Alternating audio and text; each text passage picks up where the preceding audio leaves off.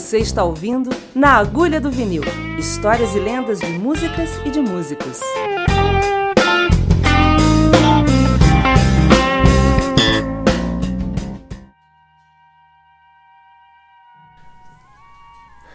Na Agulha do Vinil. Saudações escocesas. Estamos no outono, noite úmida, madrugada do dia 15. Feriadão aí no Brasil enquanto estou gravando aqui.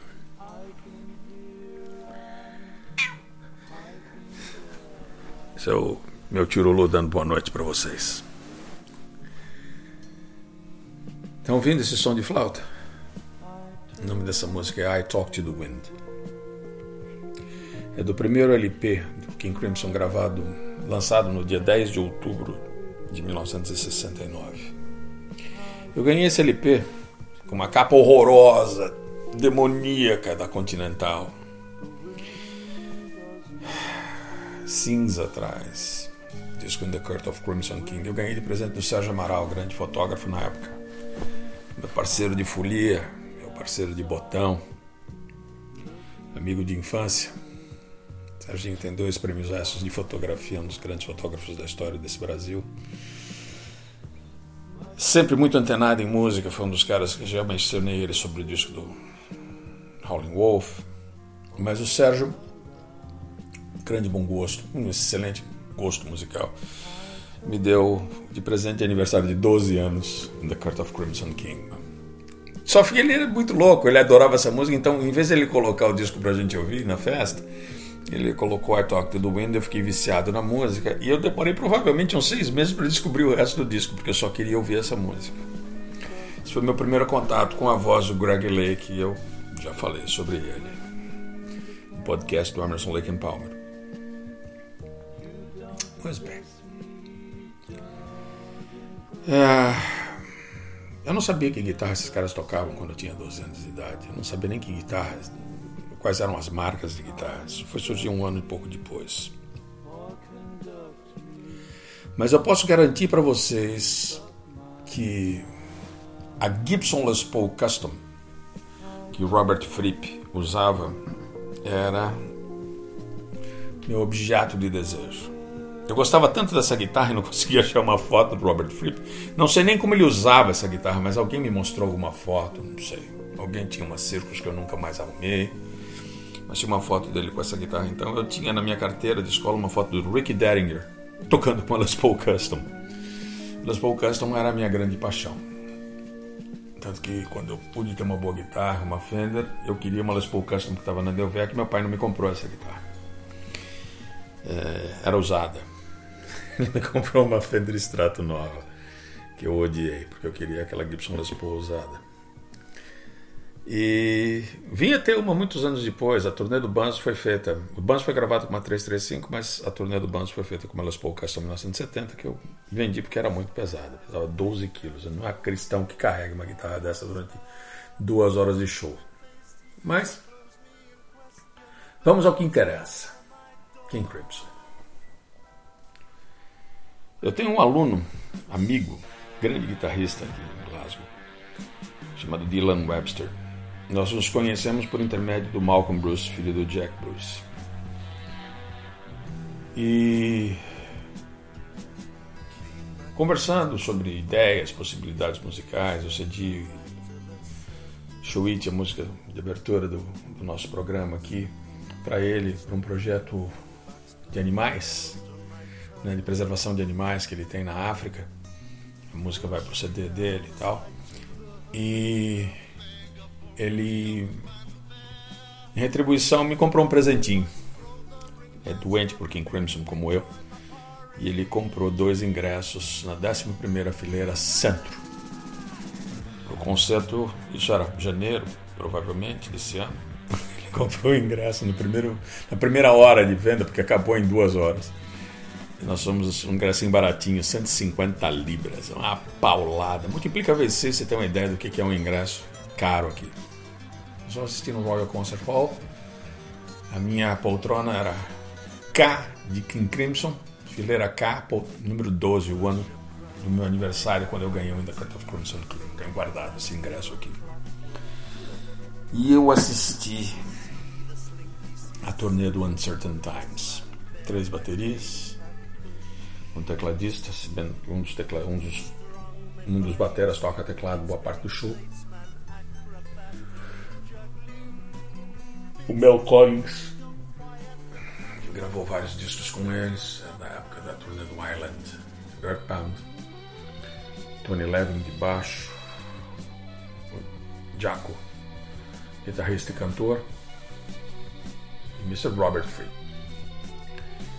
Melotrons, Fibertronics, guitarras.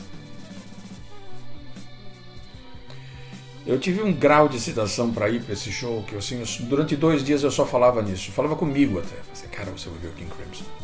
Eu vi muita coisa na vida, mas eu nunca tive a chance de ver o Crimson. Tive um aluno meu que estudou com o, com o Fripp, numa temporada na Argentina, o André Bordignon, me deu a palheta do Fripp de presente. Eu não quis ir falar com a banda, eu não tentei falar com ninguém. Eu queria ser fã, queria assistir o King Crimson. A preparação do show são sinos tocando durante desde o minuto que você abre as portas do teatro tem um som de sino, um loop de sino tocando delicioso que já te põe num mantra. No palco tem duas lousas escritas assim: não fotografem o show, não fotografem o show. Aproveitem essa oportunidade. No final do show, na última música, quando o Tony Levin fotografar a plateia que ele gosta disso, ele pede permissão para vocês, vocês podem fotografar a gente também. Então, é um show em que os seus sentidos estão totalmente voltados para o que está acontecendo no palco. O show foi espetacular. Não vou comentar tanto sobre o show nesse momento. Mas alguma assim, eu voltei para casa, eu ganhei disco da gravação ao vivo em 2016, a mesma formação, basicamente o mesmo show, duas ou três músicas diferentes. E eu voltei para casa e não ouvi na primeira noite. Não cabia ouvir mais nada, eu queria ficar em silêncio. No dia seguinte eu ouvi o disco e ouvi de novo, e hoje eu ouvi mais o dia inteiro. Ok, a expressão é aftermath é depois do que aconteceu, depois do impacto, eu consegui dimensionar o que eu vivenciei. Nunca nada que eu ouvi antes causou em mim, em mim velho, 60 anos de idade, o impacto de que esse show causou. Eu não importa qual é a marca da bateria, não importa que guitarra ele usou, que pedal eles estavam usando, o que que tá. A música foi uma coisa tão transcendental, ela foi tão gigante, ela foi tão imensa. A entrega dos músicos, a alegria deles em tocar em algo tão complexo, tão moderno, tão fresco é um futurista, num catálogo que vai de 1969 até 2018, é inexplicável. Eu saí do show com uma sensação de bem-estar. Três ou quatro momentos, como em Circles, como em Starless, que é a penúltima música do show, quando eles tocaram uma medley do disco Island, que é um dos discos favoritos que eles têm, super obscuro, gostar disso, mas eu e o Nelson Brito tínhamos uma, uma fissura com esse disco que a gente ouvia no carro até a fita ficar rouca, fita cassete no gol dourado do Nelson. Zanzando pela madrugada paulistana, quando a gente não sabia direito para onde a vida ia levar a gente. O Felipe não usa mais uma Les Paul Custom, ele usa uma Gibson turbinado, alguma coisa no gênero. Faz a menor diferença que é a marca da guitarra dele. No momento do show, foi quando estavam tocando circos. Eu eu tive a sensação que a minha alma escrevia uma carta para o André, com 15 anos de idade, que morava na Santa Cecília, na rua Nassintra, e tinha uma casa, que o quarto da empregada tinha se transformado numa salinha de som. E eu e os meus amigos Oswaldo Cruz, Maurinho, Silvinha, Adília, Susan, Mônica, Isabela, o Jonas, o Zé Luiz, posteriormente o Nelson e o Paulo, que eram um pouco mais, um pouco mais novos do que eu. A gente gastou assim horas ouvindo música. O grande barato, a grande socialização era feita com a gente deitado no chão, umas almofadas, ouvindo música. A gente não tinha pegação, não tinha nada, era som. Talvez houvesse uma ingenuidade, uma pureza. Ou porque a música era tão, tão grandiosa. A gente ouvia coisa, tanta coisa boa, tanta coisa relevante, melodias tão mágicas. E eu vivia aflito quando eu estava sozinho naquele quarto. Eu me lembro de ouvir disco Red do King Crimson, eu ouvi Larktones and Nespec, ouvi os Circles quando eu conseguia uma cópia dele. Me lembro de, de ficar muito emocionado ouvindo o disco ao vivo USA, uh, eh, ouvindo Easy Money ao vivo, ouvindo Bill Bruford. John Wetton. A voz de John Wetton era uma coisa que me marcou muito. Eu tive todos esses discos. Não tenho mais. Eles estão num outro departamento da minha alma também, que eu acesso isso quando eu preciso.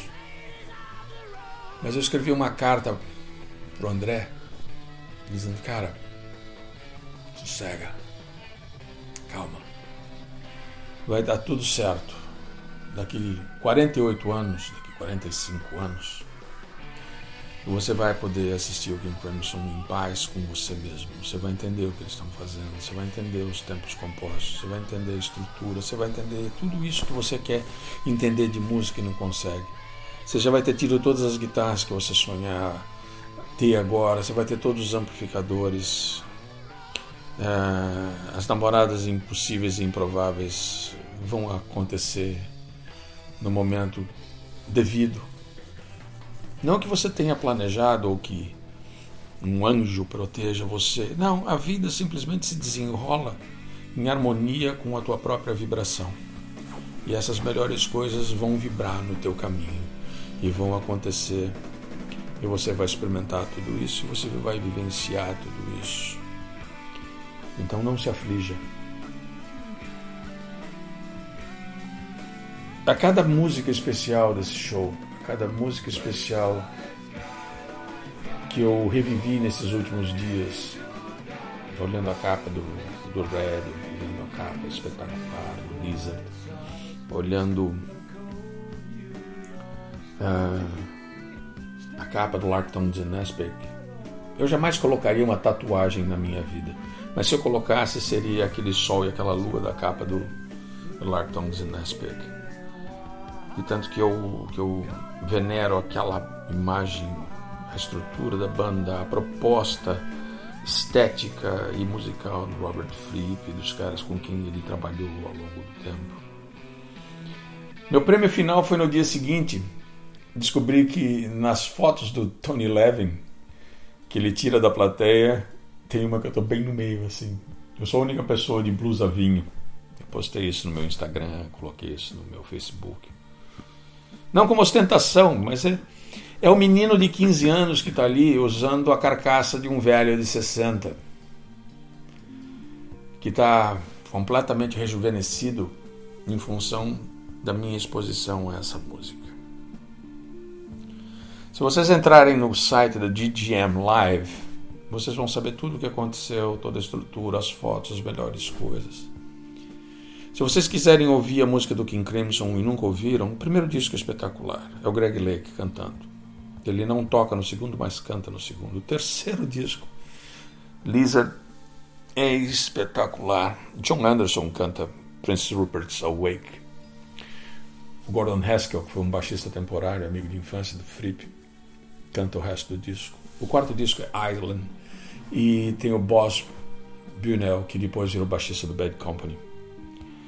O disco seguinte é um disco ao vivo que eles detestavam, chamado Earthbound, mas hoje, olhando, é um disco que aponta o caminho dessa, dessa imensidão free que o King Crimson agrega do jazz num contexto de rock and roll, não com uma harmonia careta.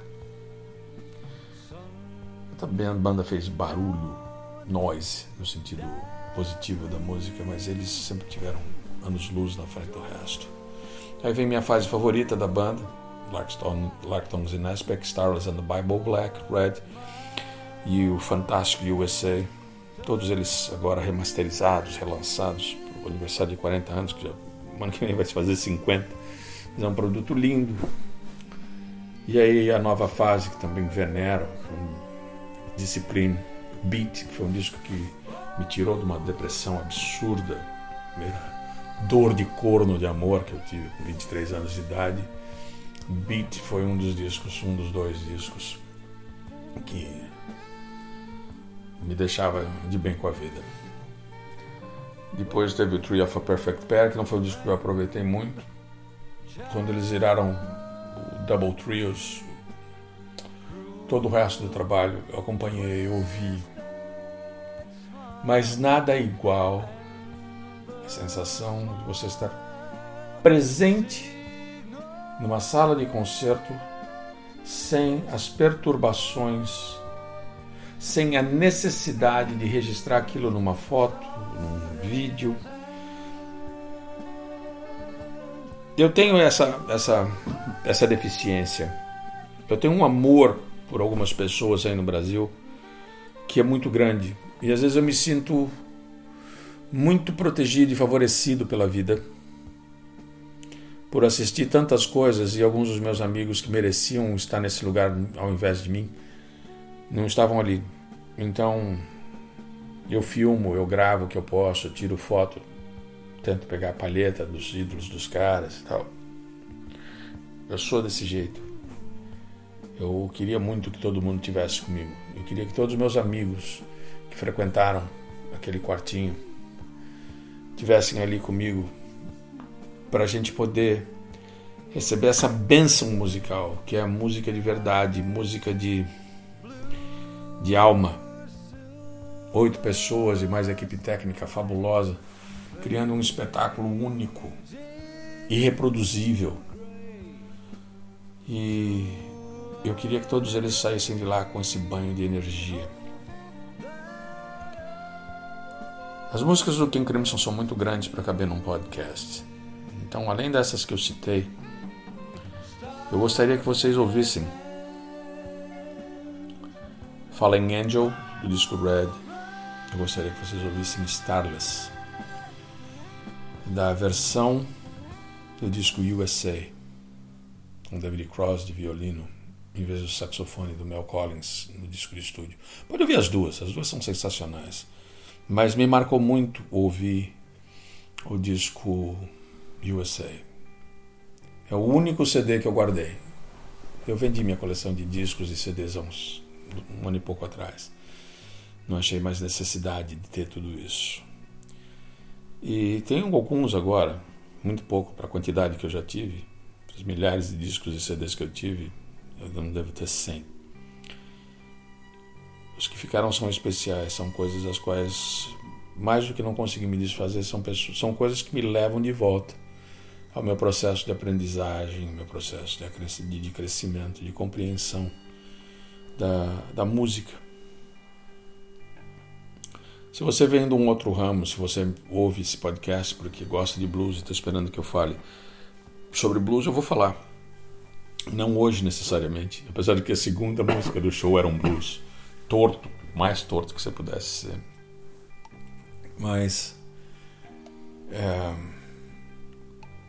talvez a maior mensagem do podcast não seja a mensagem musical. A mensagem maior dessa dessa transmissão é: tenha fé no futuro, confia no teu coração, não esmoreça. Sonhe grande, lute pelo seu sonho Em alguns momentos a bagagem vai ser grande. E às vezes o túnel se estreita de tal forma que só passa você. Pessoas importantes, amores extremamente significativos, família, tudo fica para trás. Mas você passa, você sai de novo na luz, a luz que nutre. É um, uma nova sensação, é um renascer dentro da própria vida. O ar é diferente, a percepção dos valores e das coisas é diferente. E aquilo que realmente importa vai achar o caminho pelos túneis de cada um, sejam filhos, amigos, parceiros musicais, grandes romances. E lá na luz, pode ser meu dia de amanhã, eu estou vivendo isso hoje. E nessa luz você encontra tudo aquilo que realmente faz parte da sua vida. O King Crimson faz parte da minha vida hoje. Então, a todos os membros, a todas as pessoas que fazem com que aquela uh, usina sonora se mantenha viva, pulsante, iluminada e gerando um bem-estar tão grande em todas as pessoas que acompanharam a turnê. A turnê do Reino Unido terminou hoje em Edimburgo. Sejam extremamente abençoadas. Se vocês gostam da banda, emanem mais carinho ainda. Às vezes a gente não tem noção do quanto gostar de alguma coisa é importante. Então, se você gosta de alguma coisa, emita o teu ato de gostar vibratoriamente, porque é tudo onda, gente. Tudo onda. O carinho e o afeto que eu tenho por vocês, por ouvirem o podcast, por divulgarem aquilo que eu estou fazendo, eu emano a cada vez que eu estou falando com vocês. E aquilo que vocês apreciam chega em mim. Essa é a principal característica encoberta do universo. O poder do pensamento, do sentimento positivo de vocês atravessa tudo e chega na gente. Muito obrigado pela audiência, muito obrigado pelo tempo que você gasta ouvindo o que eu tenho para dizer. Agora, esquece essa tagarelice toda. Coloca um disco do Tim Crimson e vai curtir. Tenham uma boa noite, todos vocês.